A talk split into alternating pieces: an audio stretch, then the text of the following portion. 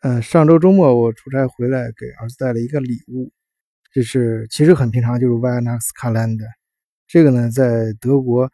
呃，圣诞节之前就倒数，这个就是一个倒计时的这么一个，就每快到圣诞节的时候，每天会抠出来一块呃，些打开是各种形状的巧克力。但是呢，这个呢，它不太寻常的是，它是每抠开一个是一个小礼物啊，就是一个。就是玩具组装汽车的一个小零部件，啊，就每天抠开一个，然后每天抠开一个，然后组建一部分，组建一部分，啊，到最后呢，全部抠出来之后，哎，都圣诞圣诞节那天的，全部抠开之后，就会呃组装成一个完整的一个电可以电控的一个小呃自动在地上跑的小汽车。呃，当然我儿子是很喜欢的，但是呢，他同时也给我表达了说，他其实希望能送他一个 Pokemon，就是他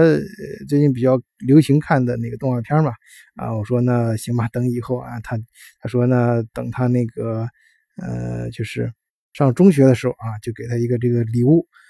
呃，他上中学那就是两年以后了。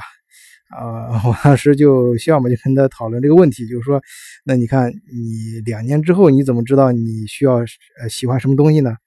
我说你你你你想一下，你回想你最小的时候，就是你他现在这个年龄啊，就是你能回想起你小的时候记能记着事的时候喜欢什么东西，那时候最小上跟他一块回忆嘛。那时候最小喜欢那个小火车，就是托马斯小火车，Thomas and friend and his friend。那个系列很多小朋友估计很多那个听友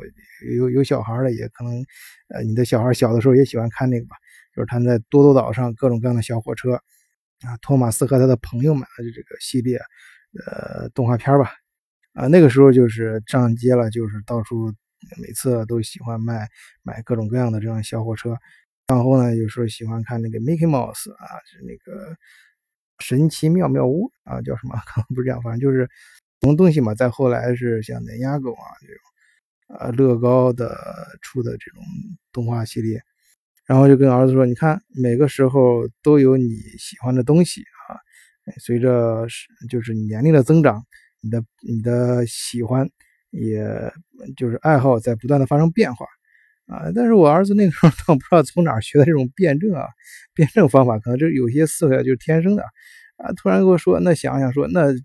也有些东西是，啊，随着年龄的变化、时间变化是不会改变的，一直都会喜欢的。哎，这个说的很有意思啊。其实我后来想想，其实我像我上周去出差，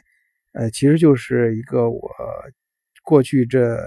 呃十几年吧，一直都呃比较保留的一个自己的小爱好啊，当然也是工作的一部分啊。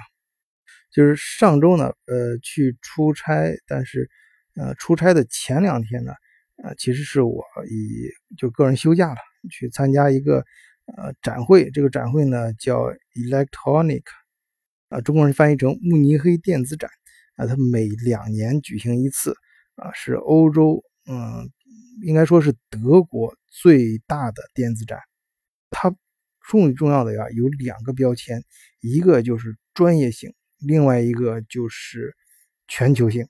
啊，专业性呢，就是指的是它不不同于一就是呃不同一般的电子展，就不像是那个汉诺威那个 CBIT 和那个呃柏林的那个非法，它这那那两个展会就是规模更大，但是它展出的都是这种消费类电子，而慕尼黑这个电电子展呢就比较专业啊，你比如说一些电子电路啊、嵌入式啊，啊还有那个电子测量设备之类的。就比较专业的领域的啊，就电子这方面，这个呢就是属于是，呃，首先我大学学的专业呢就是数学和物理学，就跟这个实验室里面跟这个多少就有点关系，重要的一部分啊。然后毕业之后就进入电子测量，就精电测量，就芯片工程师用的那些工具。呃，到后来呢，虽然我有，呃，呃，就是在后来也是去其他公司任职嘛。呃，这算打工吧，就是一个打工的，那个呃，从事了不同的行业，但都是两家，到目前为止都是之前的，啊，都是几家上市公司，啊，也经历了不同的职位，但是我自己的这个爱好啊，包括我业余时间从事的一些呃工作，都都没有离开就是嵌入式这一块儿，呃，就是说可以说是电子呃专业这一块比较细分的一个领域啊。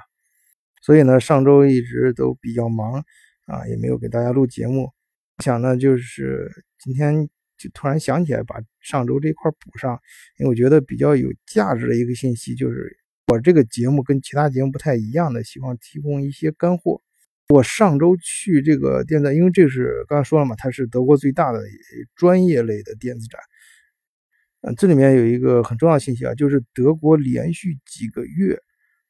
都出现了，就是很久都没有在德国市场上出现过的电子元器件缺货的这样一个状态。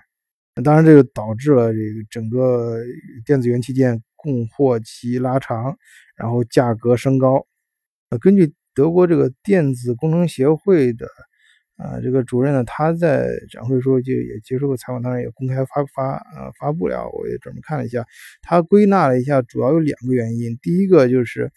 呃德国这几年呀连续持续增长的这个很强劲的啊经济增长这个态势。然后第二个原因就是德国很多这种传统行业都面临着，呃，而且越来越紧急的需要这个电子化、数字化。这个这这是当然还有其他原因，这是两个最主要的导致最近几个月德国电子元器件缺货的这样一个状态。呃，然后这个展会呢，我给我另外一个感觉呢，就是其实也不意外的感觉。第二个就是可以说和上一次的主题。呃，一脉相承的一个一个一个感觉就是，呃，是呃，就是上一次就是主要主题就是工业四点零啊，包括其实 CEBIT 上的非法也是打这个主题，但现在这次呢就是叫 IOT 啊，其实都是我觉得跟本质上讲都是一回事儿，它其实就是强调了你这个生产的柔性化、个性化，但具体反映到电子产品上，尤其是你封装好的这种仪器，就是。需要它有模块化，就是你的仪器是不是，呃，它可以每一个模块可以随时支持这种呃那个随时，呃，就是拔掉插上新的啊，就这种可插拔啊这种模块。呃，第四的第三个当然还有很多啊，我今天我做节目时间有限嘛，就不跟大家啰嗦那么多，而且啊，相信很多听友也不愿意听很多很专业的东西。第三个呢，也是他这个电子协会的人说的，说根据他们这个测算，未来就是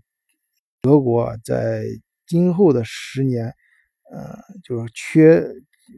就前面我前面节目讲节目讲过，德国呃就是缺很多一些职业，比如说那个医生啊啊护工啊教师啊啊这电子行业也缺这个电子工程师，呃这都缺口有多大呢？就是至少有十万个啊，至少缺十万个电子工程师。